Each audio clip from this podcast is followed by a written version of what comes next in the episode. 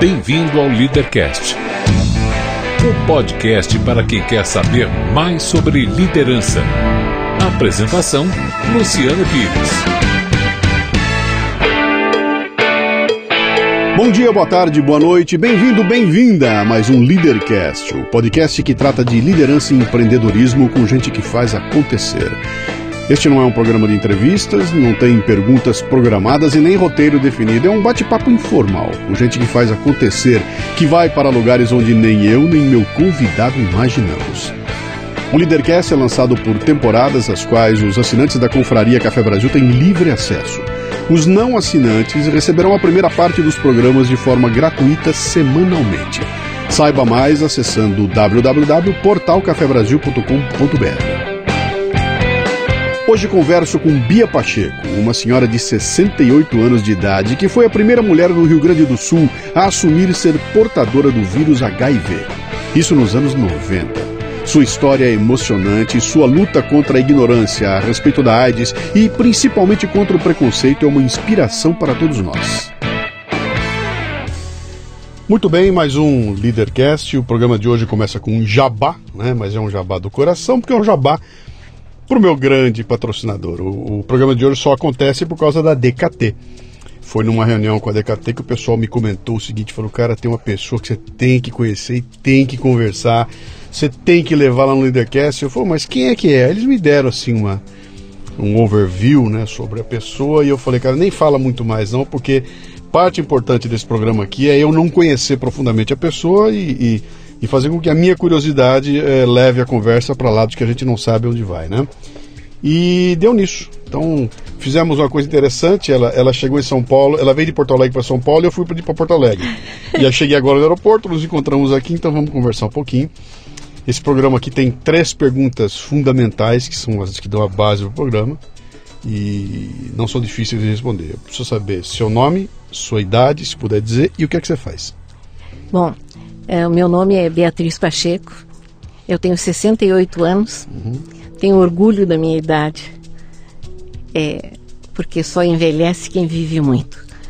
E o que eu faço agora, agora sou uma velhinha folgada, dona de mim. É, eu fui advogada, trabalhei, sou aposentada do Tribunal do Trabalho, onde uhum. eu era assessora do presidente.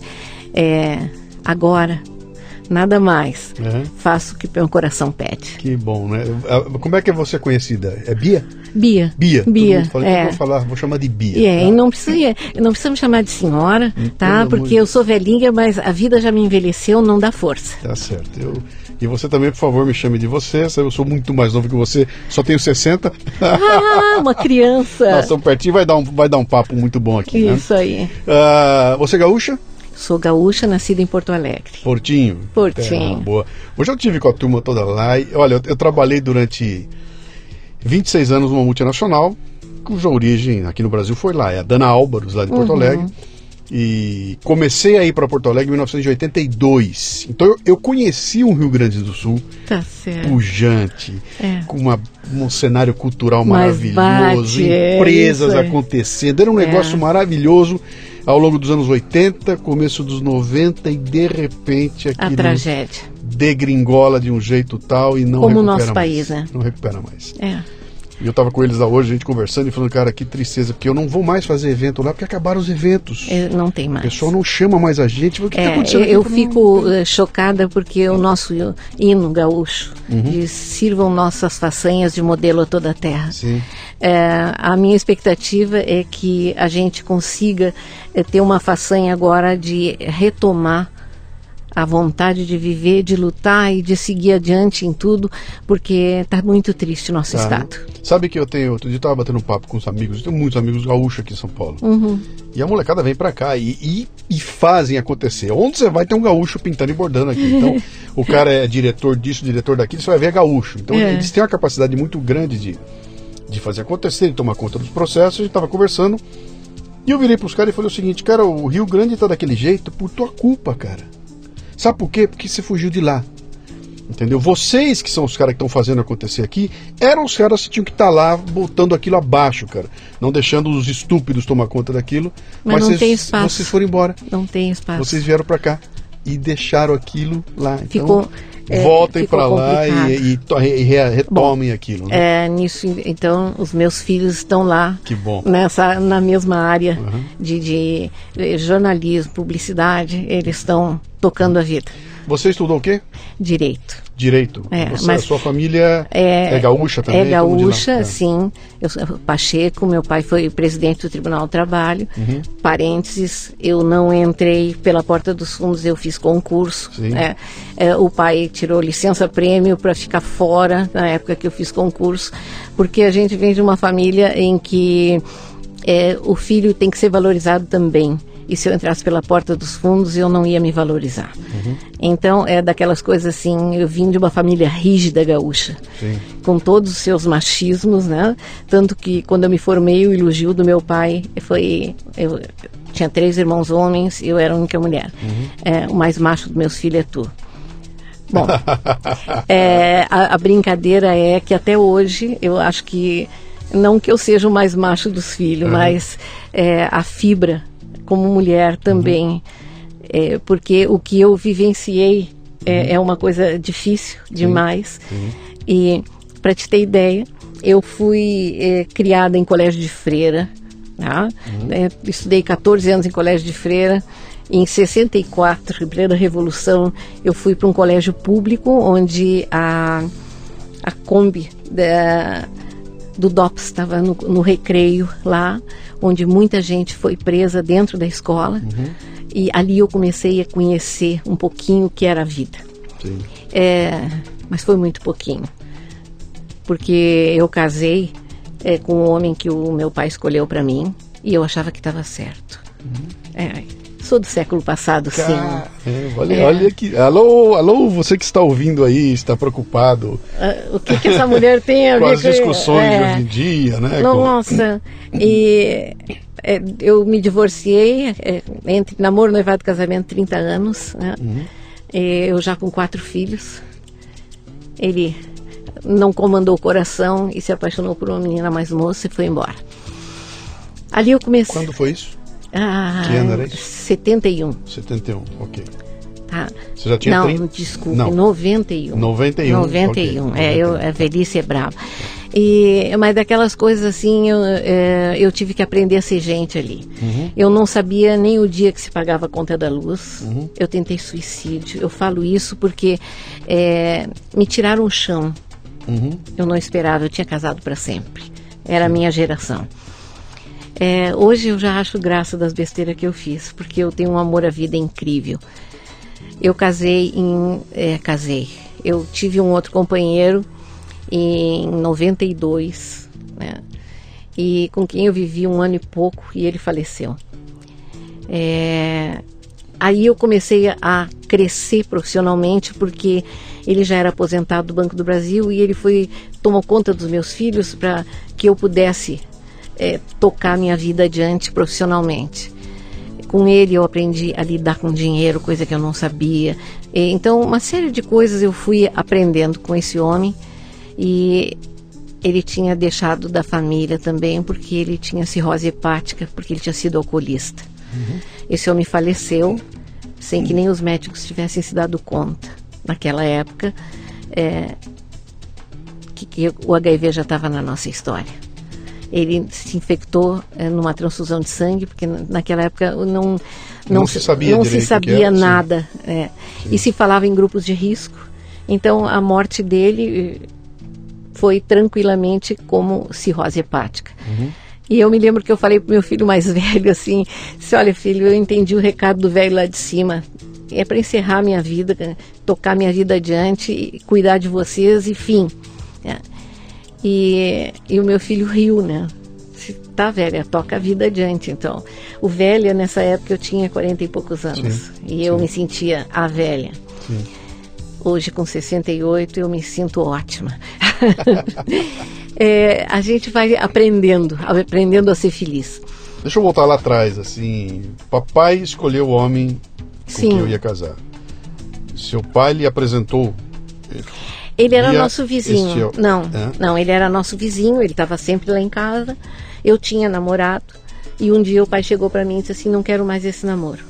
Eu namorava ele há dois anos, o outro rapaz. E eu não discutia. É, é, é aquela coisa assim, o que eu entendia que pai e mãe sabiam de tudo. Sim. E, e eu não discuti. Doeu, foi, tudo bem. E um Você dia. tinha não- que 18 anos. não, não, não, meu. 15, 16? É, é, por aí. É, E aí, é, é, um dia nós estamos almoçando e o meu vizinho entra lá em casa com os cabelos compridos e, e tinha parado de estudar, estava trabalhando já ele. E o pai olhou para ele e disse assim: Se tu quer alguma coisa com a minha filha, vai cortar esse cabelo e volta a estudar. E o assunto ficou por ali. No dia seguinte, ele entrou lá em casa com o cabelo curto e me entregou a matrícula que ele tinha voltado a estudar. Então, oficialmente eu estava namorando. Viu que lindo? É inacreditável. Quanto amor, né? Sim, é inacreditável. Então, é, é até ridículo a gente falar isso, porque mesmo naquela época já havia uma certa evolução nos anos 60. É, eu não podia sair sozinha com ele, não, eu só fui andar de mão dada com ele depois de noiva, né? E sair sozinha para entregar os convites de casamento, tá? É, não existia divórcio naquela época, então meu casamento era para sempre, né, na minha cabeça. Então eu não questionava, eu não fui infeliz. Eu não questionava nada, porque eh, se meu pai tinha dito que era bom, é porque era bom. Uhum. Eu ficava triste às vezes com algumas coisas, mas isso aí não. Eu sempre fui muito otimista, eu tocava a vida ao máximo para frente, sempre falei muito, dei muita risada. E às vezes ele ficava bravo, meu marido ficava bravo comigo e disse assim: Tu parece uma mulher muito assanhada. E eu ficava chocada com aquilo, eu- só era amiga das Sim, pessoas, eu me dava bem com todo mundo. E eu tinha que ser mais recatada, segundo ele, eu tinha que ser do lar, né, recatada. E aquela mais coisa. Ainda, é, mais, mais ainda, sim. mas, é, enfim, é, quando ele me disse que ele, é, é, ele tinha outra mulher, mas que ele não ia, é, é, não ia nos deixar, ele ia continuar morando em casa. É, os meus pais já tinham morrido. É, foi o momento em que a Bia que eu sou hoje começou a vir para fora. Disse assim, não, eu me lembro até que o meu pensamento, não vou ficar lavando cueca de homem.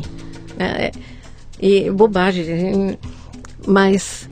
E eu fiz ele embora. né? Então foi uma coisa muito louca, eu me senti jogada no lixo, aquela coisa assim, porque não, ele é, é uma pessoa muito quieta. É, ele é. E ele mesmo brincava que lá em casa eh, era um diálogo perfeito. Eu perguntava e eu respondia. né? Quer dizer, é- era uma, uma relação que não tinha brigas, atritos. Você, você falou que ele não controlou o coração É. e se apaixonou por outra. O coração não se controla. Isso foi culpa dele ou sua? Não tem culpa nisso. O que, que é? Eu digo a culpa não. Vamos A lá, res- o- a, a- a responsabilidade por isso acontecer foi Acho que sua de ou foi nós dois. De nós dois, porque é, eu, na minha imaturidade, nem notava que ele estava se distanciando. Uhum. né? E eu sempre fui muito infantil, apesar da, da, da- da idade e de ter responsabilidade em termos de trabalho e tudo. É, mas meu lado infantil, a minha criança, está viva até hoje. né? Se você pudesse voltar naquela época, antes disso tudo acontecer, o que, que você mudaria? Eu não teria casado. Você nem teria casado, mas digamos, casou e está lá, Tá. e num determinado momento você vai olhar para aquilo e, e hoje você faria alguma coisa diferente? Ou deixaria a coisa correr como correu? Eu não porque... consigo imaginar diferente, Uhum. entende? Porque é, eu estava satisfeita. A gente tinha um patrimônio bom, nós estávamos crescendo profissionalmente os dois, é, nossos filhos estavam bem, estavam bem encaminhados. Quer dizer, para mim estava perfeito, Sim, mas eu, só- eu só fui descobrir o quanto eu não era feliz depois. depois. Quando você abriu um, Ah, outra janela, querido. você abriu uma janela nova. Bom, Tá. é, é, eu casei então a segunda vez. é, ali não teve realmente uma situação de amor. Ali teve é, o meu segundo relacionamento.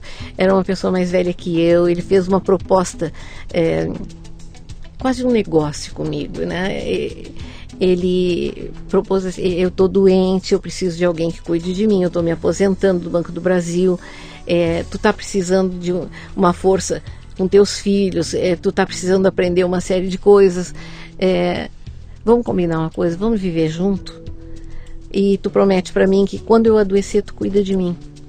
Eu me lembro que eu fui para casa com essa ideia e falei com meu filho mais velho de novo. E ele é um gozador, ele tenta, véia. E eu tentei. Uhum. Né? Eu nunca imaginei é, que, nem ele, que o HIV ia entrar na nossa história dessa forma. Mas é, eu tenho uma gratidão imensa por esse homem, porque ele me deu o impulso profissional que o primeiro não deu. E ele me disse: Tu tem capacidade, vai. E eu fui e cresci profissionalmente dentro do tribunal. Então, é, de cada um deles, eu, eu, eu, tive uma herança boa. Sim. Do primeiro, os meus filhos maravilhosos. É, do segundo, essa coisa de perceber que eu também posso, mesmo sendo mulher. Uhum. Né? E. Cara, olha, olha como é chocante é. Essa tua frasezinha final. Sim, querido, mas é Mesmo isso sendo, sendo mulher, mulher, Porque era essa a diferença, tanto que eu te falei do elogio do meu pai. Claro. Tá? Quer dizer, uma mulher com garra uhum. era uma coisa que não. Não era comum. Não. É, é, bem recentemente, é, o pai dos meus filhos disse que naquela época eu é, disputava com ele o espaço. Eu não sentia isso. Uhum porque minha mãe trabalhava, minha mãe era dentista, quer dizer, eu tinha dentro de casa já uma mulher é, diferente da, da época, né? E, e, eu não via isso, eu queria crescer profissionalmente também para nós crescermos juntos, né?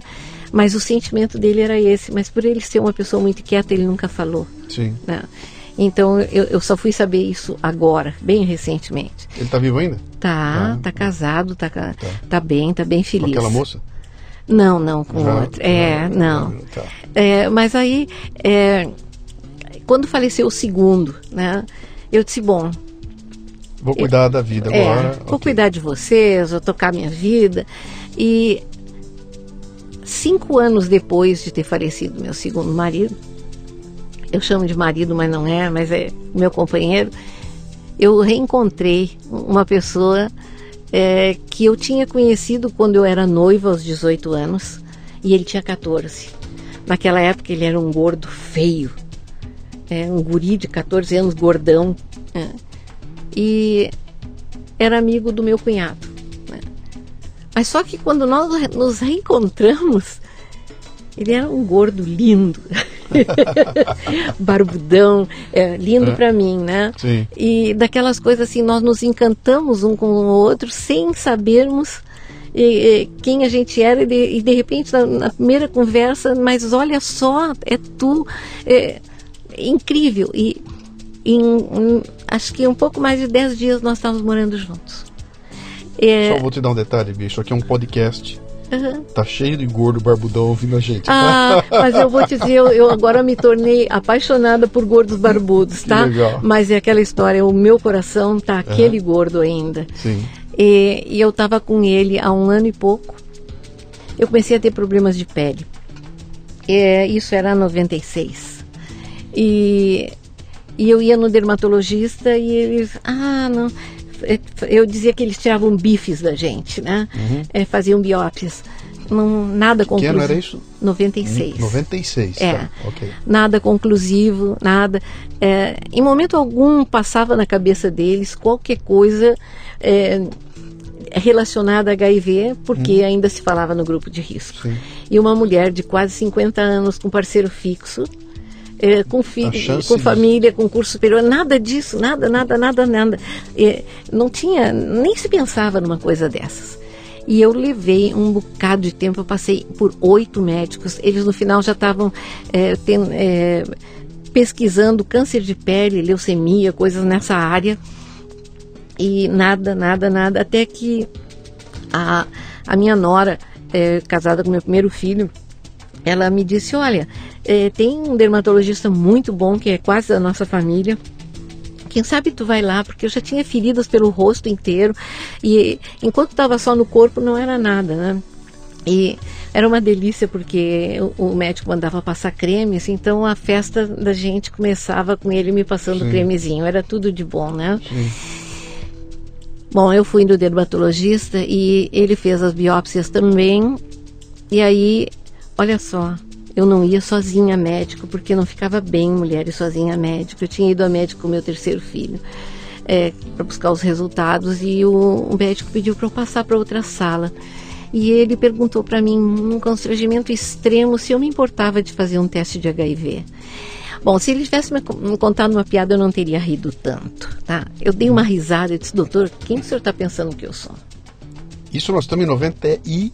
Seis. É. Que ainda era o começo dessa é. história, não Sim. tinha. Nada, nada, nada. Né? Não, não, não... É, não, já era início de 97. Daí É, que- quer dizer, na verdade não, É. era, não era o começo, já, já Sim. se sabia que existia, mas de novo, era aquela coisa. Sim, mas é, é- no grupo de naque- risco. naquela época se falava em câncer gay. Eu me lembro da propaganda da época que aparecia AIDS e aí um carimbo, igual a morte. Uhum. Né?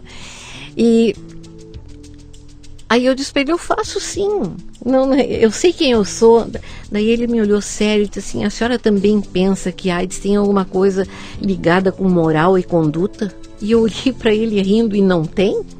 Ele disse, não, senhora. Foi a primeira vez que alguém me disse que HIV ou AIDS não tinham relação nenhuma com moral e conduta. Tá? Mas eu achei graça daquilo tudo. E ele me passou a requisição e depois eu contei para o meu filho, dando risada. Olha só, ele me levou para outra sala, constrangido de falar na tua frente. E aí nós saímos rindo os dois. né? E naquela época eu não sabia de nada, de coisa nenhuma a respeito de HIV que não fosse Cazuza. né? Sim. E eu fui fazer o exame com meu, no meu plano de saúde, maior burrada, porque se eu tivesse sabido que a gente fazia eu com aconselhamento num posto de saúde, coisa assim, eu não teria levado o susto que levei. Eu fiz do plano de saúde e peguei no laboratório, no balcão, o meu resultado. Mas a gente se protege muito, né? Eu abri o meu resultado e lá estava escrito reagente. E a gente se protege de não sofrer. Eu digo, legal, reagente, meu organismo reagiu, não tenho nada. Era o que eu queria. E eu saí caminhando, era um dia lindo de sol. E no, no meio do caminho eu disse só um pouquinho, mas se deu reagente é porque reagiu, e se reagiu é porque é positivo. Aí eu parei, abri a bolsa, olhei de novo. E nas letras pequenas dizia reagente igual a positivo. Bom, eu brinco que a sensação que eu tive é daquela história em quadrinho. Eu passei a ter uma nuvem negra na minha cabeça, querendo entender que, como eu, que tinha tido três homens na minha vida, eu estava com HIV. Eu não era promíscua, eu não, não, não conseguia entender isso, mas por que eu?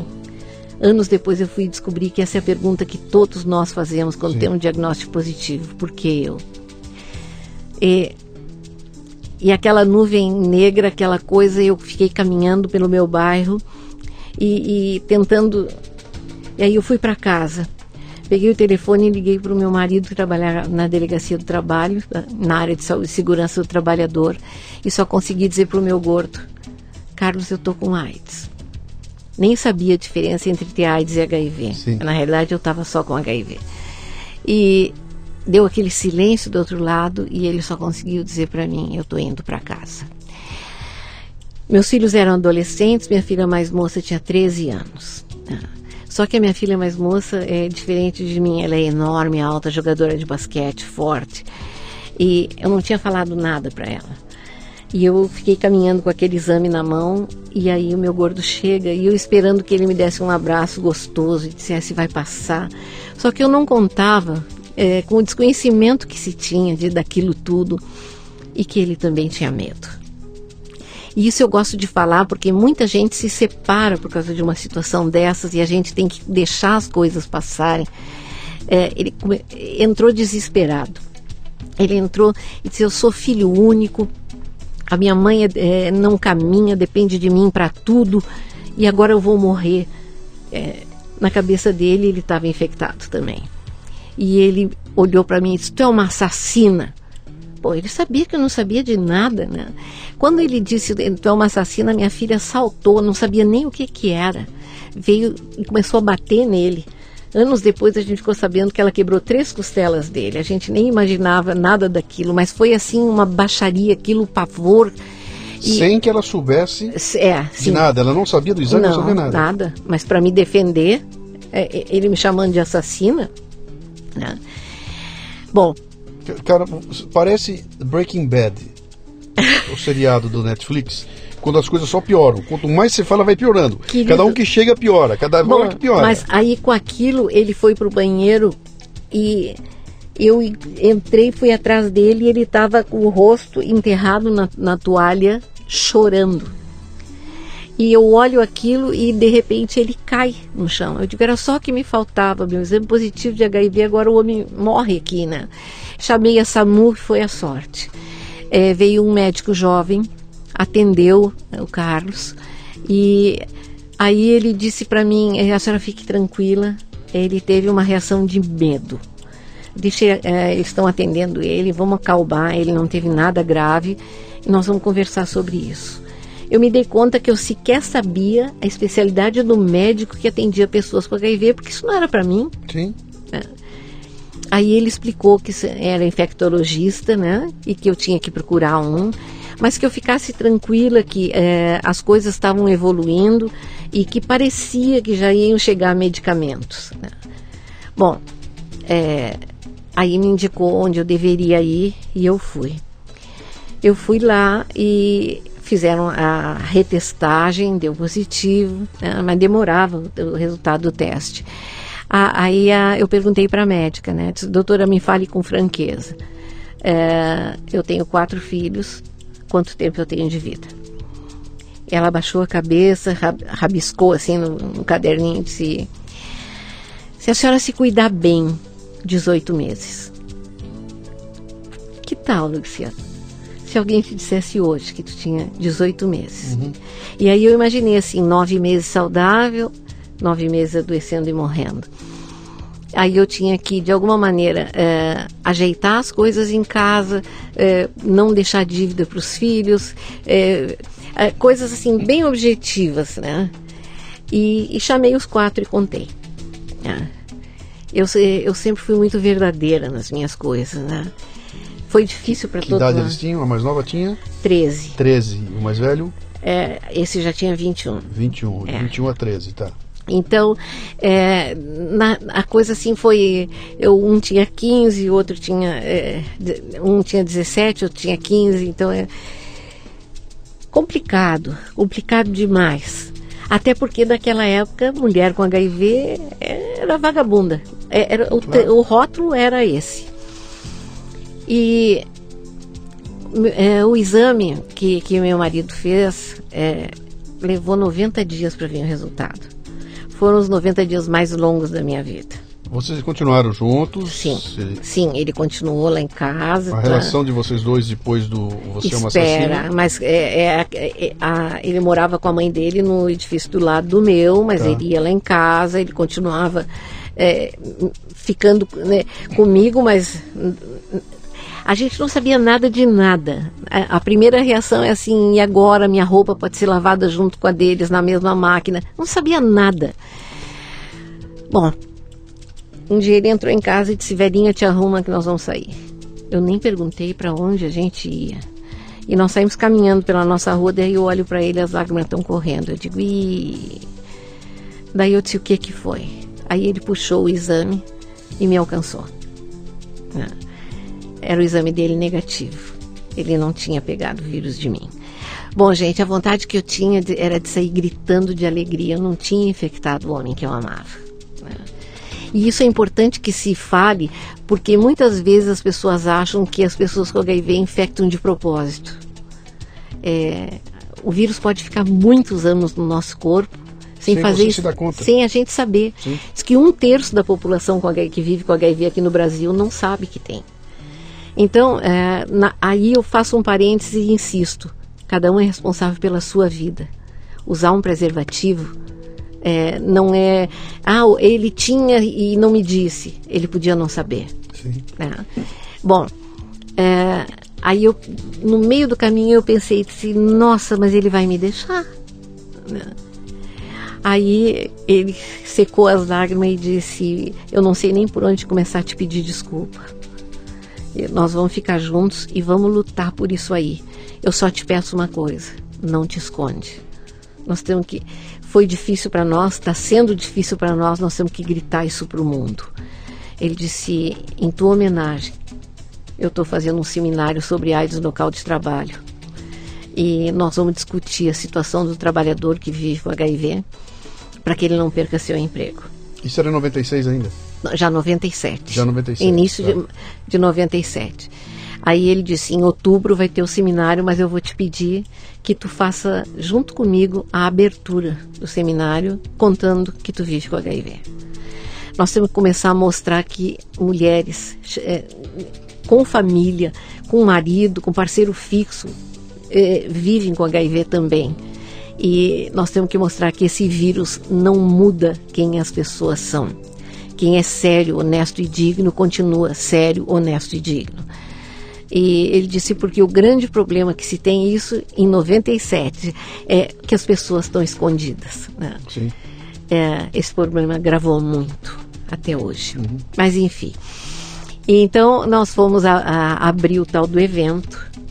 E, e você estava trabalhando no tribunal? Já estava aposentado por tempo ah, de serviço. Já tinha, já tinha me aposentado. Né? E é, foi, foi tão doido aquilo, porque na abertura da mesa estava o presidente do Tribunal do Trabalho, porque era AIDS local de trabalho, né? Estava o, o, ministro da, uh, da, da Saúde e o ministro do Trabalho. E ele passa a fala para mim e eu disse que eu estava representando ali os trabalhadores que viviam com HIV, porque eu tinha HIV, não sei o que, não sei o que.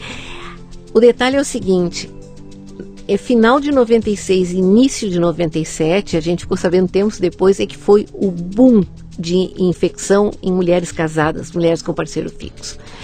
É, e eu fui no Rio Grande do Sul a primeira mulher que mostrou a cara dizendo que vivia com HIV. Bom, eu não preciso dizer que eu desci daquela mesa rodeada de jornalista. E atrás de um jornalista estava o presidente do tribunal, que eu tinha me aposentado. E ele botava as mãos na cabeça e dizia assim: Tu, só fazendo um parênteses, que meu pai tinha sido presidente do tribunal. Sim. Quer dizer, é, eu, eu, dentro da, de tudo que se vivia, eu não era gentinha. Eu era uma pessoa igual a qualquer outra. Uhum. E não aquela fantasia que existia de que HIV era para quem não tinha uma boa conduta. Essa, essa, esse mito eu também pensava. Né? Então, ele, ele só sacudia a cabeça assim, horrorizado com aquilo. Bom, é, eu me lembro. É, que Bia, dá, dá, uma pausa, Bia. Sim. Como é que foi contar para os seus quatro filhos? Horrível. No momento em que você não tinha segurança nenhuma do que ia acontecer, Nada. a única informação que você tinha é que ia durar 18 meses, é isso? E eu falei para os meus filhos nisso. E foi uma das coisas mais lindas que eu já vivi na minha vida. Meus filhos de presente para mim é, se dedicaram a me levar em lugares que eu os levava quando criança. E uh, o que eu tenho mais profundo marcado é, foi o circo. Eles me levaram no circo e nós comendo é, é, aquele algodão doce, uhum. o palhaço fazendo palhaçada e nós cinco chorando, uhum. porque nós estávamos nos despedindo e eles dizendo que tinham gostado muito de ir ao circo comigo. É, o pôr do sol no Guaíba, é, sabe assim, é, despedidas de carinho, de hum. uma coisa incrível. E eu brinco com eles que a coisa foi, passaram os 18 meses, eu continuei aqui, e aí foi outro ano e outro ano, depois começaram a me pedir dinheiro emprestado outra vez. E, e aí, e tudo voltou normal. Bom. Você vê como é essa coisa aqui, que loucura que é isso aí.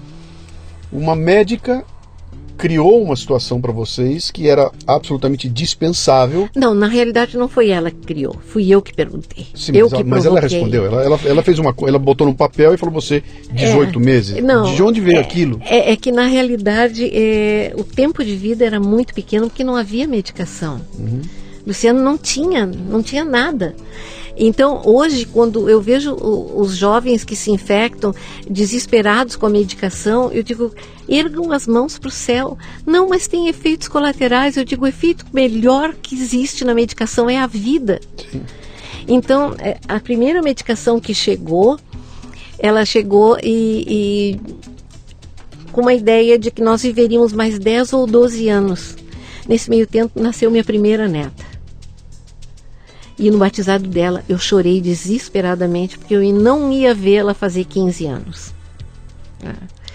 Entre 96 e 97, que você descobriu isso tudo, até você receber a primeira medicação, quanto tempo levou? Bom, aí é o seguinte: a medicação chegou e existe, existe é, dois parâmetros de, de controle da doença.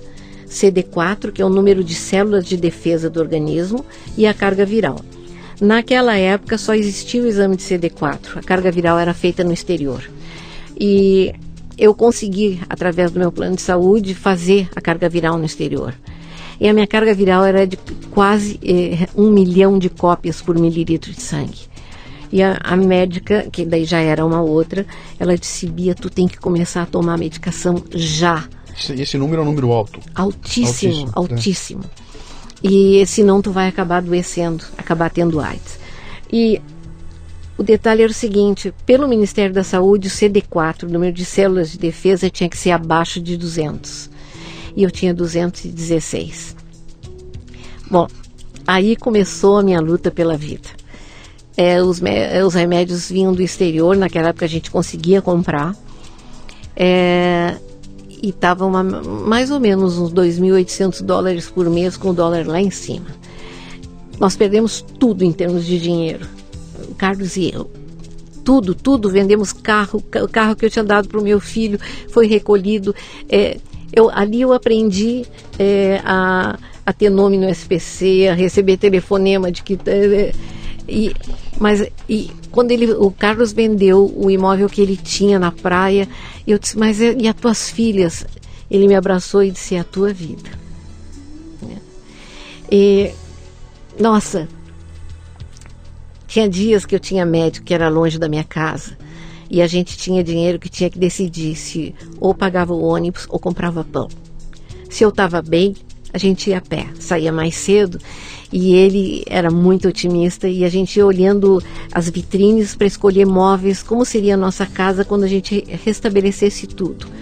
Ele me, me injetava eh, a alegria de viver.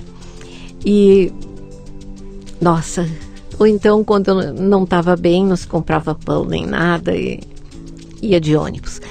É, de repente, é, passou essa história do Ministério da Saúde quase um ano. Né? E eu pude começar a receber a medicação. Sim. Gente, é, os remédios antigos eram terríveis. É, eu sempre fui gorda, né? E aquela coisa que gostava de comer bem. E tinha que fazer jejum, três, quatro jejuns por dia, né?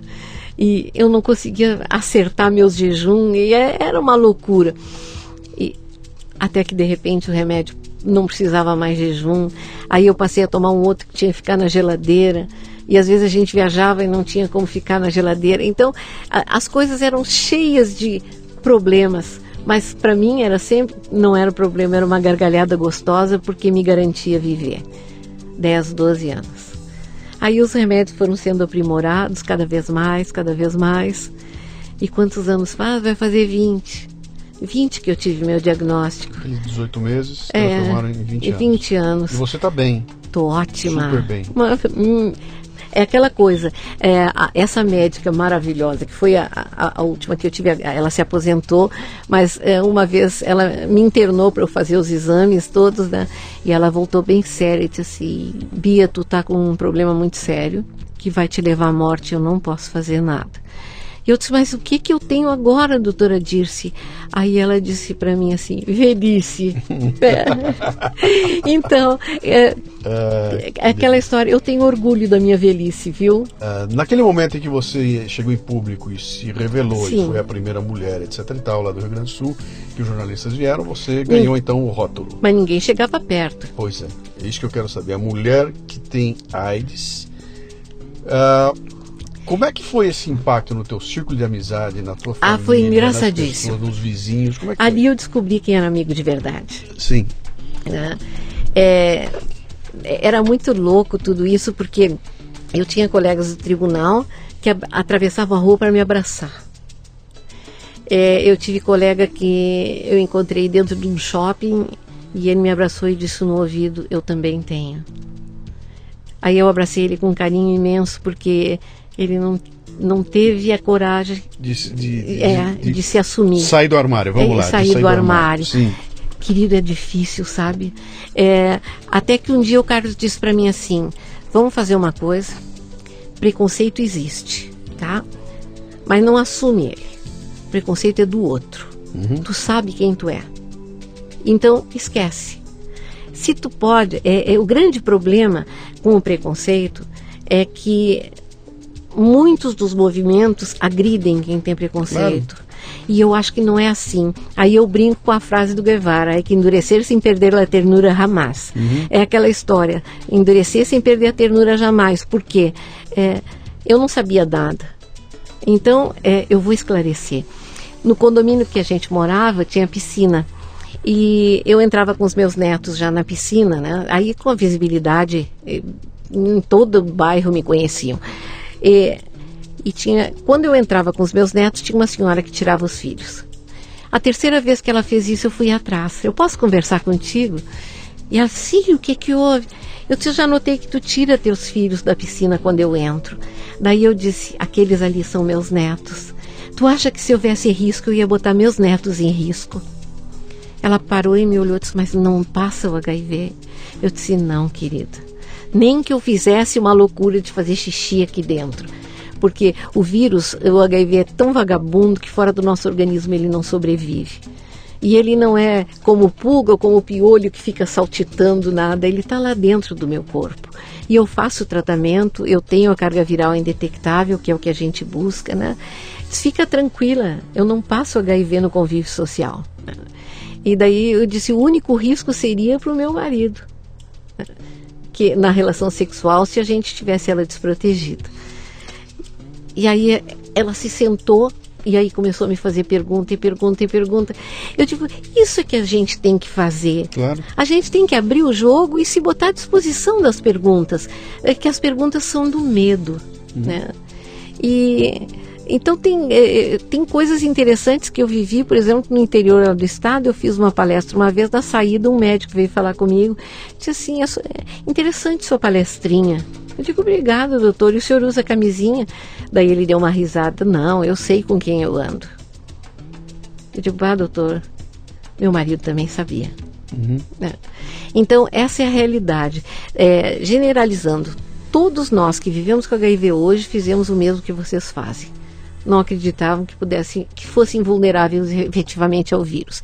Enquanto nós estivermos escondidos, nós pessoas com HIV, o mundo não vai entender que nós somos gente iguais a eles. É, nós começamos a trabalhar na, nas CIPATs das empresas é, com palestras, o Carlos e eu. E nós tomávamos água no mesmo copo.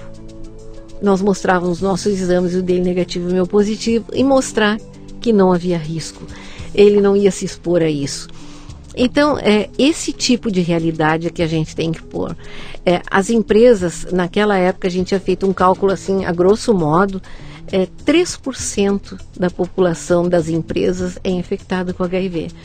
No final das palestras, eles nos diziam no ouvido. Então, é, a, a, gente é, baixa a imunidade, mas não baixa a intelectualidade, a capacidade de trabalho. A, quem a gente é continua sendo. Sim.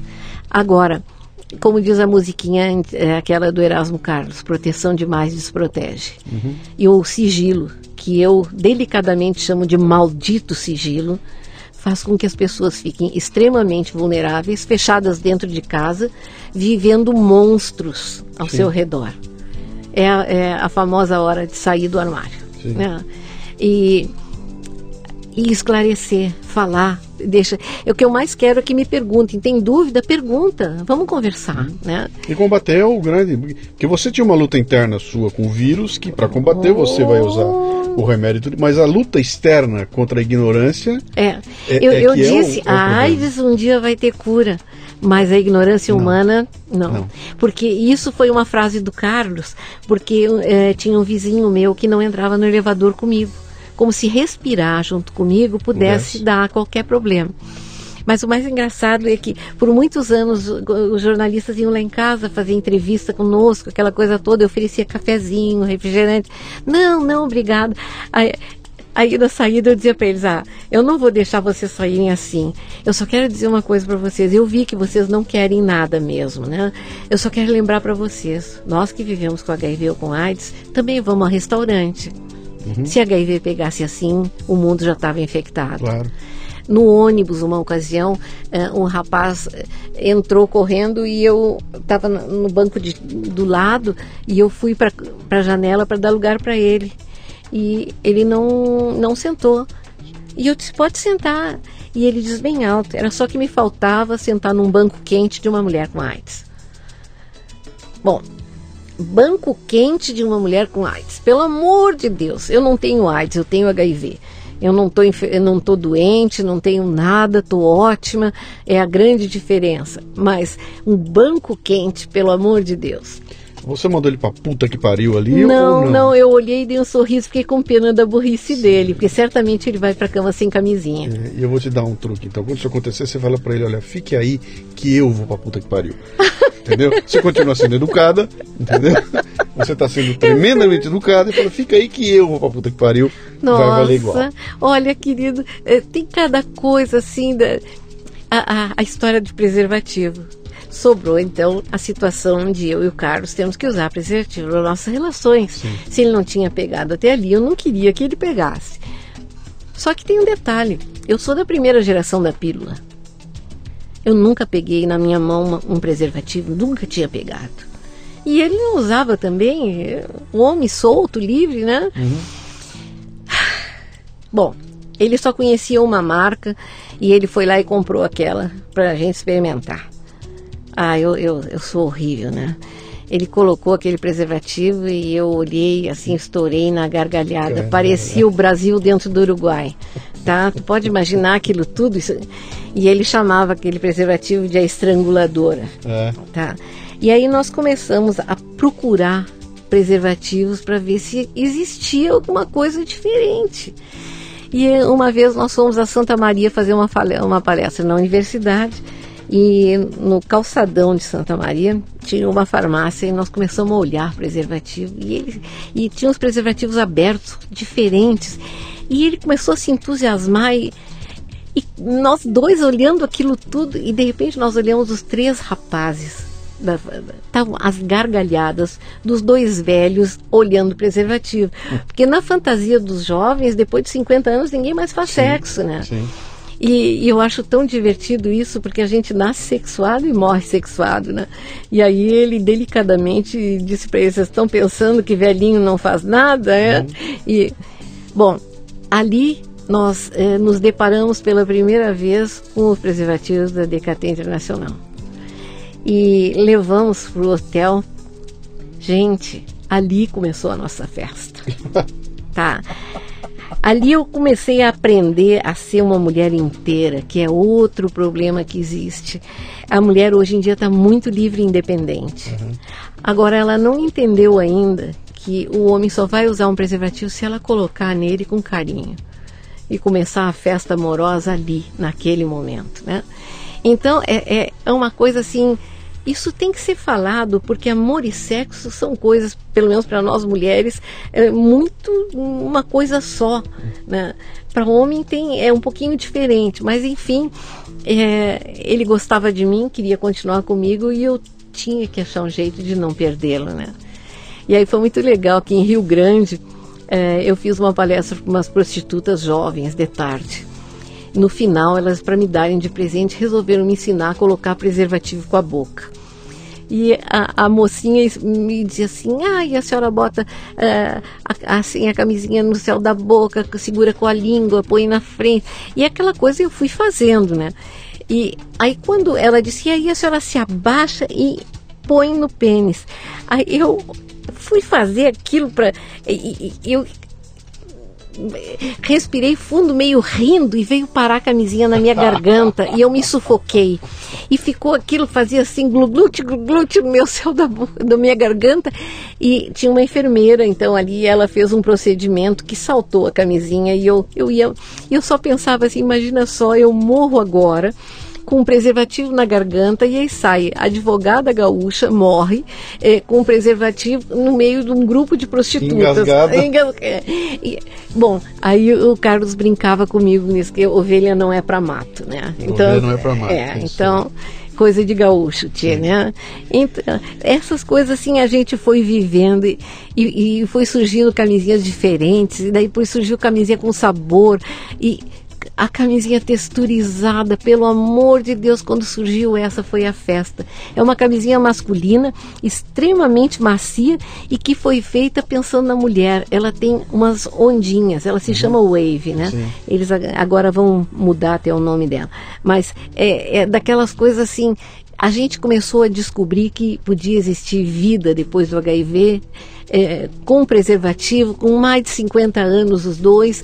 E, e aí eu comecei a me entusiasmar de ver que nem os jovens estavam se dando conta de que a gente pode ser feliz em qualquer idade, pode fazer um sexo gostoso em qualquer idade, mesmo se cuidando. E, e, olha, e olham o preservativo como uma. Ele, ele não é objeto de prazer, o, o preservativo. Na fantasia do. Pois do- é, é. Não é, ele é, ele tá lá pra estragar, o, Ah, né? como é que Pô, tô- dizia? tá- tá- É a comer- brincadeira tá boa, agora para e bota a camisinha. comer bala com papel. Exatamente, Tá? né? Mas é aquela para e bota a camisinha. Tu já começa a festa, Sim. né? Se a, se a mulher for esperta, que eu aprendi a ser esperta depois, a eh, tu já pega a camisinha e tu já vai fazer a festa começar ali, né? Eu tive Não, que eu- eu- aprender. Olha que, que- que visão legal que você está dando aí, que você está invertendo o jogo.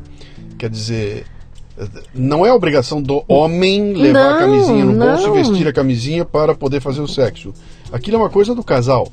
Sim. E a mulher se apodera daquilo e transforma Isso, aquilo num objeto isso. de brincadeira e tudo mais. uma né? brincadeira amorosa e eu acho que é, a gente nós estamos num mundo tão criativo com jogos e coisas vamos ser criativos no jogo do amor e, e não precisamos entrar nos 50 tons de cinza pode ter amor na história né não Sim, precisamos de, de violência nem nada É, Bia, deixa eu te perguntar então. Então você, de repente, começa a ser demandada para falar a respeito, Sim. né? Ah, percebe que você tem um papel a desempenhar ali, começa a fazer palestras, começa a contar história, Sim. etc e tal, encontrou o pessoal da, da DKT, mas você assumiu então um papel de... É, eu fui, Eu não é. sei, embaixadora de alguma coisa, que eu não sei exatamente o que, que é, né? Embaixadora de Mas- nada. Eu, olha, eu, eu- descobri. eu- eu- primeira coisa, eu descobri que é muito ruim ter HIV por causa do preconceito. E, e que eu não gostava disso e que eu não ia assumir o preconceito que a sociedade quer me impor. Tá? E isso eu deixei claro desde o início. E que o HIV não, não detona com a vida de ninguém se, se a gente não deixar. Então eu brinco, naquela época eu brincava que eu era uma gaivéia, né? E atualmente eu sou uma gaivó. né? Então, é, esse tipo de coisa, é, brincando, a gente vai conseguindo falar com mais tranquilidade sobre uma realidade pesada que foi empurrada para baixo do tapete. É, eu te pergunto, por que, que as pessoas com HIV estão escondidas? Num país como o nosso, com tanta gente corrupta se mostrando na TV, rindo e tudo, o que, que nós fizemos de tão errado? Sexo. Uhum. Todo mundo faz. Não é? E sexo não é errado. Sexo não é pecado. É, é a famosa história da, da, da briga religiosa com as pessoas com HIV, é, com os homossexuais. É, é, a diversidade é um direito A de pra- cada a praga um. gay, né? É. Que nasce com uma praga Mas gay. sabe, Luciano, isso também eu fui aprendendo, porque eu comecei a, con- a conviver com pessoas que eu nunca tinha convivido. Eu comecei a conviver eh, com homossexuais, com lésbicas, com transexuais, com travestis e tive a extrema surpresa, com prostitutas, a extrema surpresa de descobrir que elas são tão gente quanto eu. Sim. É, eu talvez tenha tido mais oportunidade de vida, consegui ter um outro padrão de vida. Agora, ninguém é melhor que ninguém. Não. E, e foi tão. E aí eu comecei a entender a homossexualidade. É, eu, eu agora comparo assim: a homossexualidade é como a fome e o sono. Tá? Cada um tem o seu gosto. Eu durmo tarde, quando amanhece. é, eu adoro peixe. É, o meu irmão mais velho, por exemplo, dorme quando escurece e a minha filha não come peixe, só come carne.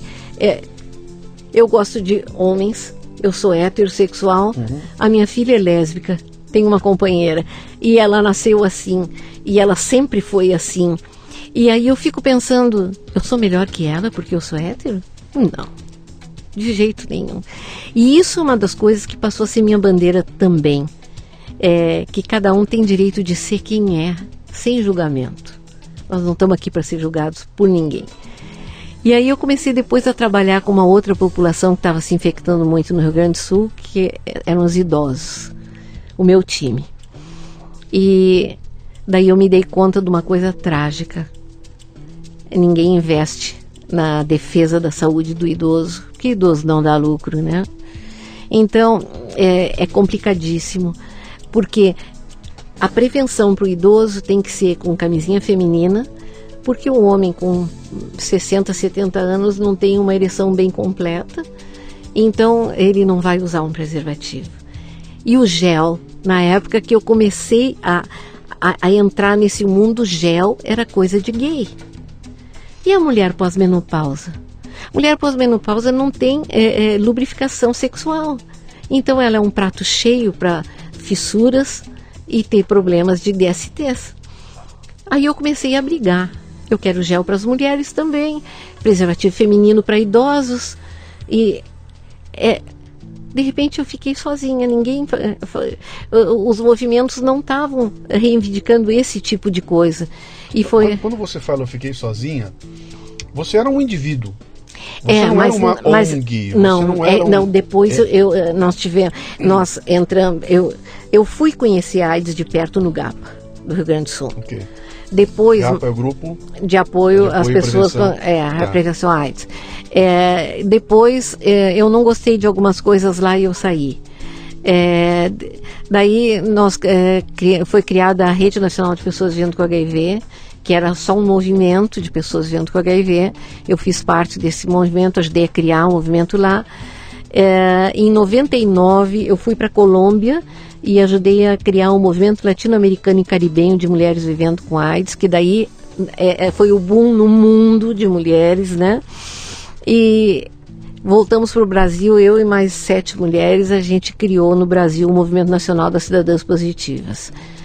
De repente, é, as coisas eh, não me agradaram também porque havia luta interna, eh, brigas entre movimentos, brigas entre ONGs. Eu digo, gente, não, não podemos parar, não podemos ficar brigando entre tá nós. Exatamente, está dentro de nós lá e lá fora. Né? E aí até que a coisa foi tão, tão intensa. Eh, que em 2006, quando morreu o Carlos, o Carlos teve câncer, é, foi um aprendizado terrível para mim, de que até então, para mim, AIDS era igual à morte. Uhum. E ali eu aprendi que viver é igual a morrer. Né? Cada dia se morre mais um pouquinho. Ele teve um câncer, ele teve um diagnóstico tardio, ele já estava tomado e ele se foi em seguida. Então, uh, toda a minha força, que era aquele homem, estava indo embora e eu não, não consegui eh, ajudá-lo a vencer a doença dele, né? E ele se foi. Muita gente diz que, morre, que ele morreu de AIDS e não é verdade. É, ele não, ele foi sem nenhum vírus meu porque é, é verdade quem ama cuida. E mas ele, ele, eu brincava que ele, ele sofria de uma doença incurável também, que era otimismo crônico infectante. Tá? É, ele era uma, um otimista por natureza e esse otimismo ele passou para mim. E, e, realmente, a gente sendo otimista e acreditando que vai conseguir, a gente já está na metade do, da conquista daquilo que se quer. Então, meus filhos me rodearam e continuaram me apoiando. Aí eles iam em entrevistas comigo, eles estavam sempre me dando força, né? E foi muito gostoso. 2006 isso, 2006. Não, depois, já mais tarde, Não, depois, ele, né, ele morreu cara, 2006, é, 2006. Tá, tá. E aí, em seguida que ele faleceu, uma carta anônima. É, eu fechei a nossa ONG, né, porque eu sozinha não queria continuar. E, e os bens da, eu, eu, foram doados tudo para entidades é, que lutavam contra o HIV. E uma carta anônima foi espalhada pelo Brasil inteiro dizendo que eu tinha roubado dinheiro público. Que todos os bens da, da ONG eu tinha embolsado. E, e em Brasília, então, abriram um, um processo crime contra mim. E eu depus quatro horas e meia. Você, como presidente da ONG? Eu era representante legal. Da ONG? Da ONG. Tá. E nenhum dinheiro saía eh, sem a minha assinatura, não era eu que administrava. Que dinheiro era esse? Porque naquela época o Ministério da Saúde financiava as ONGs, apoiava os, os projetos das ONGs. Né? É aquela história, o Brasil tem é, é, o país onde existe a organização não governamental governamental. Exatamente. É? É. é e vem o dinheiro do governo. Bom, tá? eu tive um cuidado quando para encerrar nossa ONG, que como o dinheiro vinha do Ministério da Saúde, do Departamento de AIDS, é, eu fiz as doações só para quem trabalhasse na prevenção às doenças sexualmente transmissíveis e HIV e AIDS.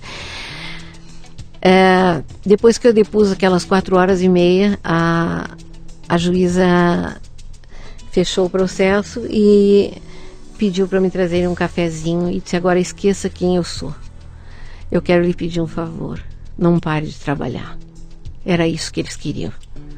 A senhora provou que podia trabalhar de forma honesta e correta. Né? Tá tudo aqui. é aquela história. Eu sou advogada, né? Eu fui advogada. Então a documentação eu tinha toda. A, a, responsabilidade era minha e eu sabia que o dinheiro não era meu. Bem, é, só que daí aí a, a DKT é, voltou para mim. Eu não vou com, trabalhar mais em prevenção nem com preservativo do governo. Nada. Eu passei a comprar preservativos da, de uma ONG, equipe voluntária, que é ligada Sim. à DKT. E eles me faziam, eu podia pagar como pudesse. Mas é, você comprava para quê? O que, que, que pra, você fazia? Para as minhas palestras eu distribuía. Era, o teu programa então era palestras e distribuição. distribuição. Pelas palestras. O detalhe tá. é o seguinte: eu não cobrava palestra, uhum. tá? E ainda investia comprando preservativos bons para o pessoal ver o Sim. que existia.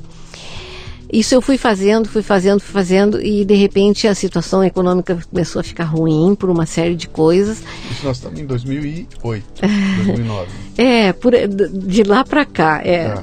é. 2008 é a grande crise. Isso. Subprime. Bom, mas é, o ano passado, não, não, é, não foi 2014, eu comecei a cobrar palestra porque eu não conseguia mais me manter. Uhum.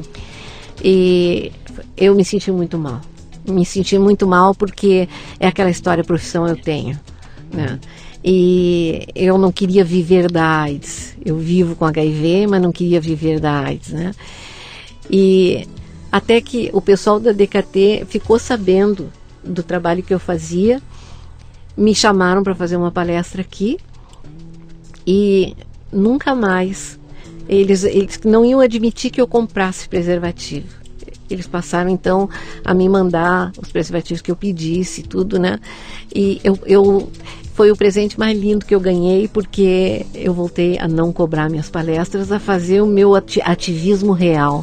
Uhum. Não é para de maneira nenhuma encher bolso.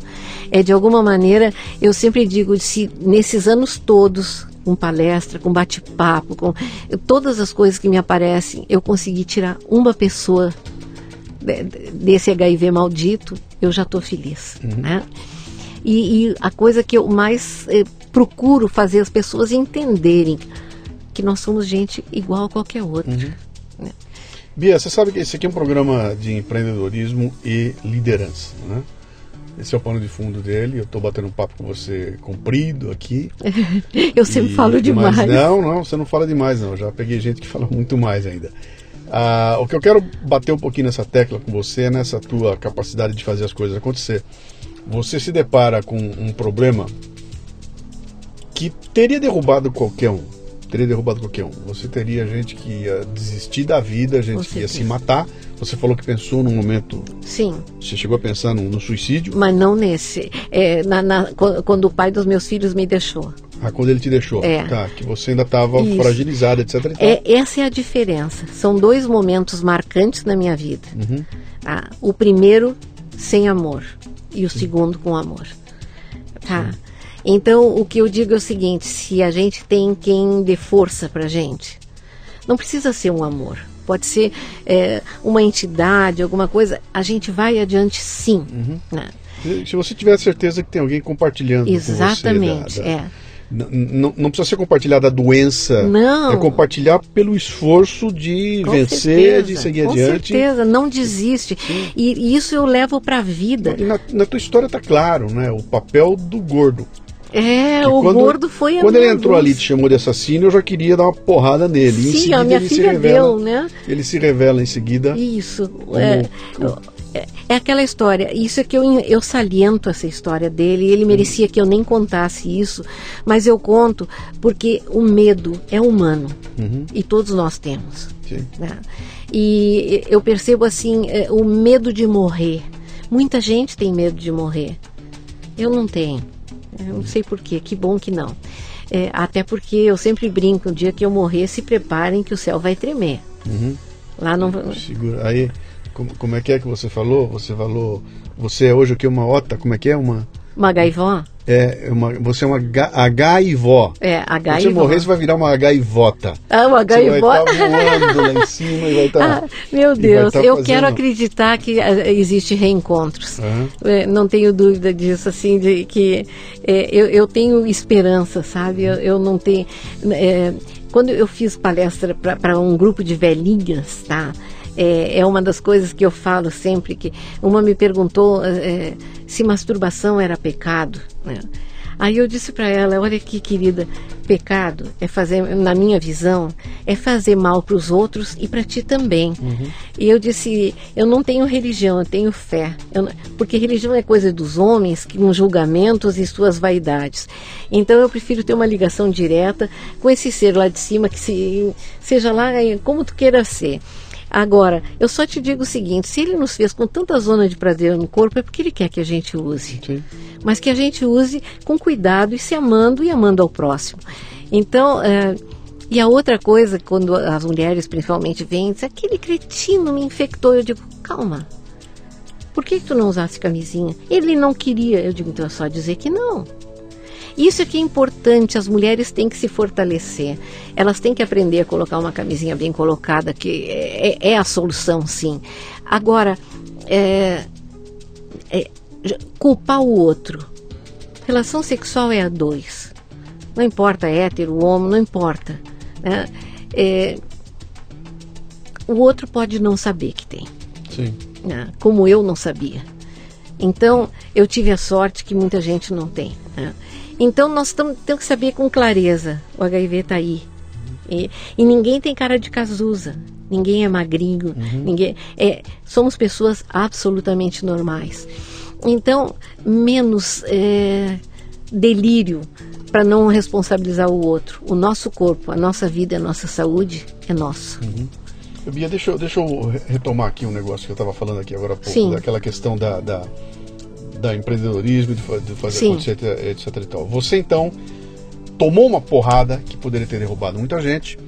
E hoje você lida com muita gente que está numa situação como a que você estava lá. Sim. Então eu acho que você deve é, é, é, se encontrar diariamente com pessoas que estão em todo tipo de situação, em nível de desespero, etc e tal, né? Tem que ter uma baita de uma armadura emocional para poder que essas coisas batam em você e não te contaminem. Não, eu sou Como é sincera faz? para ti. Agora, Deixa, deixa eu só dizer porque eu estou perguntando isso. Tá. Agora eu quero. eu- eu- você, para mim, assumiu o papel da liderança da tua vida. Você decidiu que quem ia fazer acontecer era você. Você falou no momento chave aqui da entrevista que você não ia aceitar aquilo, aquelas regras que a Não. sociedade tentou impor para você. E nesse momento, então, você passou a liderar o processo. Você é dona dele. E sendo assim, você está inspirando um monte de gente que está vendo você. Queira ou não queira. Mesmo Sim, que você quietinha sim. de boca fechada, a sua foto numa revista inspira pessoas, né? Como é que você cuida para essa questão da, da, da- sabe, você é esse ícone hoje, as pessoas vêm, trazem para você aquele mundo de angústias, É. isso bate em você e não pode te contaminar. não. É, é, o cuidado que eu tenho é a vaidade. né? É, o que a gente percebeu, muita gente dentro do, que, que também começou a fazer esse tipo de trabalho, é, que se tornou assim ícone mesmo, né? é, se encheu de vaidade. E a proposta não é essa também. Eu também não sou melhor que ninguém. Né? É aquela coisa. Só eu... faltava eu sentir que eu estou, sou vaidoso porque tenho HIV. Não, não. É aquela história assim: eu sou o máximo porque eu tenho HIV e me mostro. E, e sobrevivi a ele. Ah, sou... ah, não. Do HIV eu quero ser o máximo, eu quero ganhar dele. Porque, ah, claro, não, aí sim. sim. Claro. Agora, é, me sentir assim: ah, não. Nós somos muitas pessoas assim. Tem muitas pessoas maravilhosas que é, serviram de modelo para mim. Muita gente assim que, nossa, que coisa bacana. A São Paulo foi um dos primeiros é, estados que, que, que realmente deixou claro. Mas no Sul, com aquele machismo todo que nós temos lá, eu só me dei bem porque eu tinha do meu lado o Carlos sem dúvida. Tá? É, e eu, eu acredito a ele tudo isso, o respeito, porque era um homem que não tinha HIV e estava do meu lado e me amava intensamente e dizia para quem quisesse ouvir que me amava exatamente como eu era. E, e ele comprou a luta com você? Com certeza. Vocês dois juntos. Bom, fazendo. o meu orgulho, o Carlos é, passou a fazer parte da CNAIDS, Conselho Nacional de AIDS do Brasil, né? É como representante do Ministério do Trabalho e ele foi para Genebra, é, na UNAIDS, e na elaboração do repertório de recomendações sobre AIDS local de trabalho, que é usado no mundo inteiro até hoje. Eu tenho um orgulho imenso desse trabalho que esse homem fez. É, a quantidade de trabalhadores que nós fizemos mesa de negociação para retornar ao trabalho e a, gente sempre fazia mesa de negociação, o, o empregador concordava para não ter que entrar na justiça, que era muito demorado, o trabalhador concord, o empregador concordava em, em botar de volta o, tra, o, trabalhador, só que nós exigimos que antes disso, porque daí a, a já, já, toda a empresa sabia da situação dele, nós fazíamos uma palestra antes dele voltar, é, para mostrar que não havia risco. Né? É, até hoje eu ainda percebo assim, algumas mãezinhas têm preocupação que eu toque nas crianças, tá? Sim, sim. E nisso eu tenho uma gratidão imensa pelos meus filhos e pelas minhas noras, que, que sempre puseram os meus netos no meu colo para que a gente vencesse juntos tudo isso. E a primeira campanha do Ministério da Saúde, em 2006, o Carlos já não estava aqui, é, foi é, com pessoas vivendo com HIV, foi eu e o Casu Barros, que também vive com HIV, no Rio. Nós protagonizamos essa campanha e tem um cartaz com fotos minhas, é, fotos que eu tinha em casa, dando banho na minha neta, que vai me dar um bisneto agora esse ano. Que então, é, é, esse tipo de coisa para mostrar assim, é, o cartaz diz assim, você sabe que Beatriz soube, Beatriz fez depois que, que soube que estava com HIV? Tudo isso. Então daí tá uma festa de Natal com a ceia, eu com os meus Sim. filhos, eu com uma festa na nossa ONG com os amigos, eu dando banho na minha neta, quer dizer, coisas assim, eu beijando Carlos. Então esse tipo de coisa assim é, me encantou, porque realmente eles abriram um leque mostrando que a gente tinha vida própria. Uhum.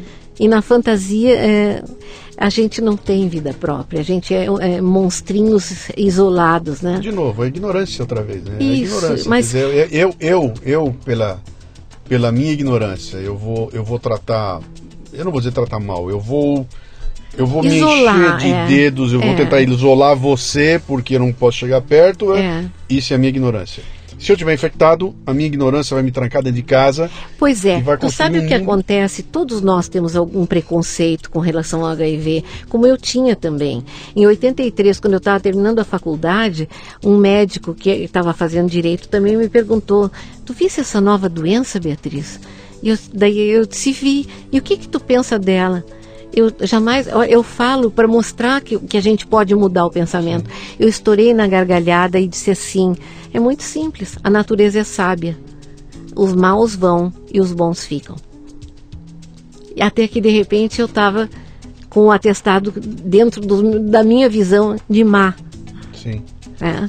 E má de conduta que de, eu tava. De, é, novo, retoma, é. retoma, retoma, aquele primeiro o médico é. que virou para você e falou desde quando a, a, o é, HIV AIDS tem a ver com Bom, no comportamento moral e... E, e, e, esse médico depois chorou comigo, né, se sentindo responsável. Mas o mais lindo dessa história toda é que eu disse que da nuvem negra na minha cabeça, né? Um dia o Carlos entrou em casa com um sol dourado, esse que eu uso no peito. Ele disse: "Isso eu comprei para ti. Eu não tenho dinheiro para te dar coisa de ouro, mas ele é dourado. E tu vai usar no peito e nunca mais vai faltar sol na tua vida. Nunca mais tirei do meu peito depois que ele morreu." Tá? É aquela coisa assim, esse é o símbolo Sim. que eu tenho, um sol. É, que nada, nenhuma nuvem tire o meu sol, uhum. porque eu aprendi que a gente faz as coisas. É mais ou menos uma figura que eu li recentemente que diz o seguinte: é, a vida não tem é, controle remoto. Levanta e muda o canal. Uhum. Só a gente faz acontecer. Sem dúvida. Não tem dúvida que ao nosso redor tem que ter alguém que, que com a torcida, vai, vai. E e é tão bom a gente se sentir vitoriosa, né? De novo, é. aquela é a ação do indivíduo, né? Aquela Com certeza. De, foi Deus que quis, foi graças a Deus, se Deus quiser. Bom, é, tá, legal, cada ótimo, um com tá a sua, legal, só que se é, mexa, Cada um né? com a sua fé. É, é, aquela coisa, eu, eu, como é que dizia minha avó, ajuda-te que Deus te ajudará. Uhum. Né? Faz a tua parte. Bia, você já passou por poucas e boas, 68 anos de idade, vai ter sua bisneta agora aqui. Como é que, que, que você olha? Você olha para frente e o que, que você vê pela frente?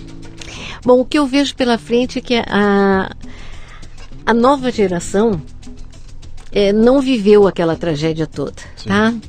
Então, é, a medicação que se tem hoje é de primeiríssima, não. É assim, eles tomam um comprimido por dia, eu cheguei a tomar 43 por dia. E é, o coitadismo, a vitimização está muito intensa. Então, existe um grupo fechado dentro do Facebook é, só para pessoas vivendo com HIV e, e, eles chegam e dizem assim, agora eu vou começar a tomar remédio, meu organismo vai, vai, vai ficar deformado, eu vou ficar... Gente, é, a medicação que deformava o nosso organismo efetivamente existiu, era a estavudina. Foi tirada, é usada agora só em última instância, quando não, não tem mais medicação que resolva mas ficou a ideia daquelas transformações corporais sérias e feias e terríveis. É, mas eu prefiro ficar horrorosa, mas viva. Hum. É, e aí eu fico pensando assim, eles estão se queixando tanto, é, eles preferem não tomar remédio. E assim eu encontrei ativistas que pararam de tomar medicação porque cansaram. É, gente, por favor, é, vamos ter coragem, vamos adiante. Ah, tomar remédio o resto da vida. Quem, olha só, é, quem tem diabetes toma remédio o resto da vida. Quem tem. E a outra coisa é, que eu sempre falo, por que nós estamos escondidos? Quem tem hepatite B pegou o vírus da hepatite do mesmo jeito que nós pegamos HIV. É, a, a, forma de infecção é a mesma. O vírus da hepatite fora do corpo vive muito mais tempo do que o HIV. Então a chance de passar a hepatite é maior se a pessoa não está se tratando do que do HIV. Agora, eles não estão escondidos e nem devem estar. Porque não houve um. Não houve aquele momento Exatamente. inicial quando se demonizou aquilo tudo, quando se criou aquela. Mas então quando o pessoal diz assim, mas o preconceito é muito, como é que eu vou me mostrar? Eu digo, só nós vamos conseguir mudar isso aí. E se nós não fizermos, o preconceito vai ser cada vez maior e o número de mortes, porque o que está tendo no Rio Grande do Sul, por exemplo, de mortes por, HIV, por AIDS, é uma quantidade imensa, é assemelhado à África. E eu digo, por quê? Porque as pessoas não têm coragem de assumir e tocar adiante a vida. E se a gente não faz disso um dramalhão, as pessoas ao nosso redor acabam até esquecendo. Claro. Né? Então, é, é, olha, é uma proposta grande, é uma coisa assim, mas um dia, é, como eu brinco, as catacumbas da AIDS vão estar tá vazias. Bom. E não porque o pessoal tenha morrido, mas porque o pessoal saiu e sem gritar ofensa para os outros, uhum. se assumindo e cantando viver e não ter a vergonha de ser feliz, que é o meu hino. É, é, esse eu acho que tem que ser o hino de todas as pessoas com HIV ou sem. Uhum. E, e a, o grande problema do diagnóstico de HIV é que o preconceito que se tem, quando a gente tem o diagnóstico, a gente tem que vestir. é, aí eu passo a ser tudo aquilo de ruim que, e isso é, dói demais. Sim. Eu passei a ser má, de má conduta na minha visão, né? E, e muita gente me vê assim e o, o meu gordo amado me ajudou a vencer essas barreiras todas. E, e aquela história, ele diz assim: nós temos que avisar para os outros, que é para todo mundo. Né? E a gente avisou para os outros e eu continuo avisando. E, nossa, e onde entra a DKT mais uma vez, tá? Isso não quer dizer que a gente rompa com o direito a ter prazer no sexo, a ter um sexo amoroso, tá? Existem coisas boas e isso tem que ser divulgado e é o que eu mostro nas minhas palestras, as coisas diferentes que existem, a criatividade, eu digo a grande festa do amor, tem que ser feita sim e tem que ser feita com proteção, porque infelizmente nós ainda estamos com essas epidemias pesadas por aí. Claro. Bia, quem quiser entrar em contato com você, conhecer seu trabalho, saber da sua história, se bobear até chamar você para para evento, pode, palestra e é. tudo mais, como é, como é que te acha? Bom, na realidade eu não tenho um blog, não tenho nada. É... Tá, tá esperando o que para fazer o seu? Pois é, eu, eu às vezes me encolho um pouco, sabe? Porque já existe tantos blogs, tanta coisa, é, e eu não sei bem como fazer isso. Então, o, o que eu tenho é, é são duas páginas no Facebook, né? Uma Beatriz Pacheco, outra Bia Pacheco. A Beatriz Pacheco, eu tenho mais restrições, ela tem muita gente, mas ela foi invadida uma ocasião e eu deletei em seguida, entrei em contato com o pessoal do Facebook, agora ela está protegida, mas é, são coisas assim. É, é, eu, eu, me exponho bastante nessas páginas, eu deixo muito claro. É, então, os meus filhos me chamam de HIV também, quer dizer, é, é uma coisa gostosa, assim, não, não existe entre nós problema nenhum com isso. A você está no Facebook, então? Tô. Bia Pacheco, Pacheco e Beatriz Pacheco. Pacheco. Tá. Isso. Tá. Não tem outra forma de achar você? Por enquanto, não. Não tem um site? É. Não. Tá. Você ouviu o Leadercast com Luciano Pires. Mais uma isca intelectual do Café Brasil. Acompanhe os programas pelo portal cafebrasil.com.br.